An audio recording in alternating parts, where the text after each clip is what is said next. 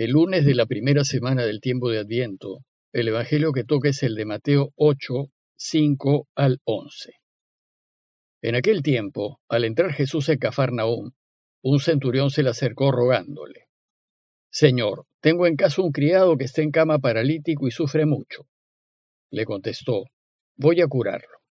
Pero el centurión le replicó, Señor, no soy digno de que entre bajo mi techo. Basta que lo digas de palabra y mi criado quedará sano.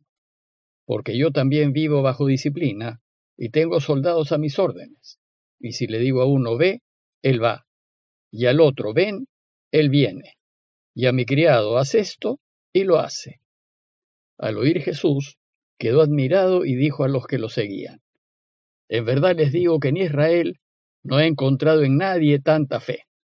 Les digo que vendrán muchos de oriente y occidente y se sentarán con Abraham, Isaac y Jacob en el reino de los cielos. En el tiempo de Adviento, las lecturas en los días de semana no siguen a un evangelista en particular. Más bien, lo que se privilegia en Adviento es el tema, pues se trata de una preparación de cuatro semanas para celebrar la venida del Mesías. Y si bien los domingos leeremos el evangelista del siglo que toca, en los días de semana seguiremos principalmente el evangelista Mateo y a medida que nos vayamos acercando a la Navidad, leeremos cada vez más a Lucas.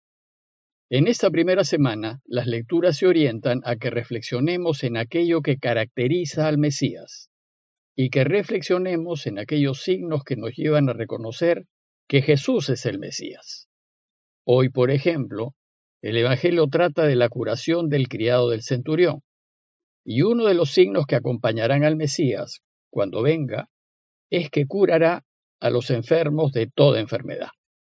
Por tanto, lo que hay que rescatar en la reflexión de hoy es que Jesús es el Mesías, porque devuelve la salud al criado del centurión.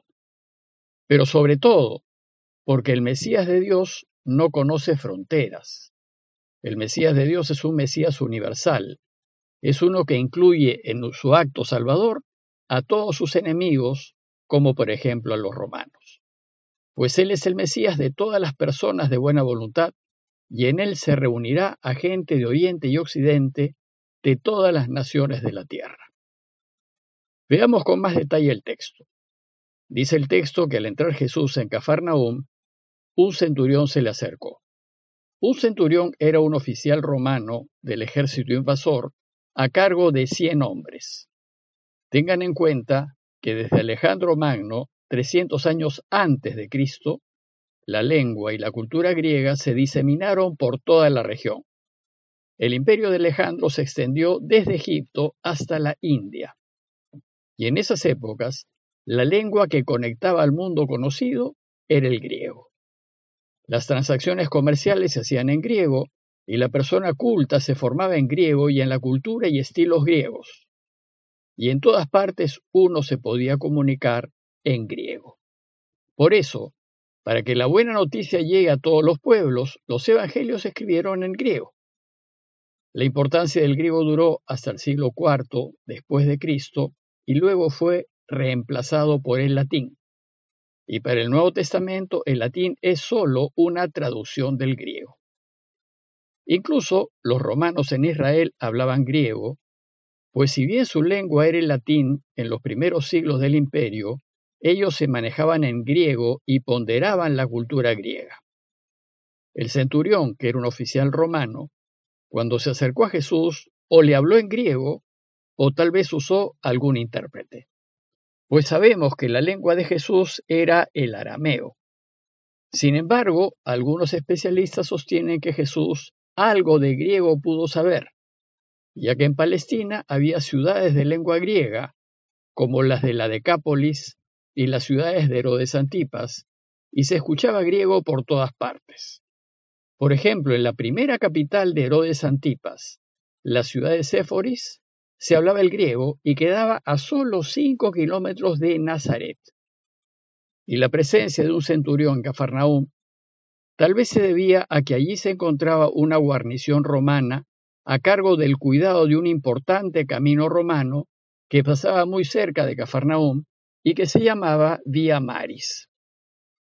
Cafarnaúm, no obstante ser muy pequeña, era un pueblito importante, pues además de estar tan cerca de un camino principal, estaba en la frontera con el territorio de Filipo, hermano del rey Herodes Antipas. Bueno, pues sucedió que este centurión, extranjero y enemigo, le pidió a Jesús que lo ayude, pero no para hacerle un favor a él, sino a su sirviente. Y rogándole le dijo, Señor, tengo en casa un criado que está en cama paralítico y sufre mucho. El centurión, a pesar de ser del ejército invasor, parece que era un hombre bueno. Se preocupaba de sus empleados y buscaba ayudarlos. Entonces Jesús, ante el pedido del centurión, le contestó, voy a curarlo. Pero ir a la casa del centurión era un problema para Jesús, pues según la ley, los judíos no debían entrar a casa de extranjeros y si lo hacían, quedaban contaminados, es decir, en estado de impureza ante la ley. Pero a Jesús no le importó si quedaba o no quedaba impuro. Tampoco le importó si se complicaba la vida o no. Y sin pensarlo dos veces, se ofreció a ayudarlo. Sin embargo, el centurión, que parece que era una persona muy considerada y sensible, se dio cuenta de la impureza en la que caería Jesús si iba a su casa y le dijo, Señor, no soy digno de que entres bajo mi techo.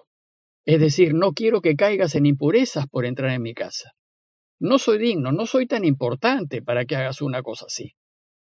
Y añadió, basta que lo digas de palabra, y mi criado quedará sano. Y le puso como ejemplo lo que él hacía. Y le dijo, porque yo también vivo bajo disciplina y hago lo que se me pide. Además tengo soldados a mis órdenes, y si le digo a uno ve, él va, y al otro ven, y él viene. Y si a mi criado le digo haz esto, él lo hace. En resumen, le dice a Jesús que no es necesario que vaya a su casa y que basta que lo diga de palabra, que él está convencido de que si lo dice de palabra, los demonios que tenían atado a su criado le obedecerán y se irán, y su criado se curará. En aquellos tiempos la gente pensaba que las enfermedades eran causadas por diversos demonios que se metían en ciertas partes del cuerpo. Por ejemplo, existía el demonio de la sordera, el de la ceguera, el de la lepra, el de la parálisis, etc. Y los judíos además creían que esos demonios se metían en nuestros cuerpos a causa de nuestros pecados. Entonces la manera de curar era exorcizando, y la curación venía a ser un perdón. Parece ser que este centurión, acantonado en Cafarnaúm, debió haber escuchado de Jesús muchas veces. Tal vez lo vio enseñar y es muy probable que lo haya visto curar. Y al ver lo que podía hacer, se convenció sin dudar que su palabra era eficaz, porque seguramente fue testigo de ello. Por tanto, si Jesús dice que su siervo se cure y ordena a los demonios que lo tienen atado que se vayan, se curará. Entonces Jesús, tocado por ese gesto de delicadeza del centurión, pero sobre todo por la convicción que tenía de que sólo su palabra curaría a su siervo, Mateo nos dice que al oírlo, quedó admirado y dijo a los que lo seguían, En verdad les digo que en Israel no he encontrado en nadie tanta fe. Parece que ningún judío que Jesús conoció tenía la fe de este romano. Nadie estaba tan convencido de la eficacia de la palabra del Señor. Y con estas palabras el evangelista probablemente se refiera también a todos los extranjeros, a los no judíos que ya en tiempos en que Mateo escribió su evangelio, formaban parte de la iglesia. Todos esos cristianos que han venido del paganismo han tenido mucho más fe que muchos de Israel pues ellos han creído en Jesús y lo están siguiendo. Por eso Jesús cierra su enseñanza diciendo, Les digo que vendrán muchos de oriente y occidente y se sentarán con Abraham, Isaac y Jacob en el reino de los cielos. Es decir, Jesús anuncia que su iglesia, todos sus discípulos y seguidores, estará compuesta por gente de todo el mundo, de oriente y de occidente y será una iglesia verdaderamente universal, verdaderamente católica, pues como saben, la palabra católico significa universal. En los primeros siglos, la palabra católico no era un sustantivo, sino un adjetivo que calificaba a la Iglesia como universal y por tanto abierta a todos los pueblos de toda raza y nación. Y era una iglesia que afirmaba que Jesús es el Mesías de todos. Además Jesús anuncia que todos los suyos se sentarán en la mesa del reino y participarán de ese gran banquete del final de la historia, en donde la felicidad reinará para siempre y en donde Dios será todo en todos. Bueno, pues este es el Mesías en quien creemos. Y es el nacimiento de este Mesías el que vamos a celebrar pronto. Y es este Mesías el que esperamos que vuelva por segunda vez. Un Mesías que no hará distinción de personas, ni de condición social, ni de razas, ni de culturas.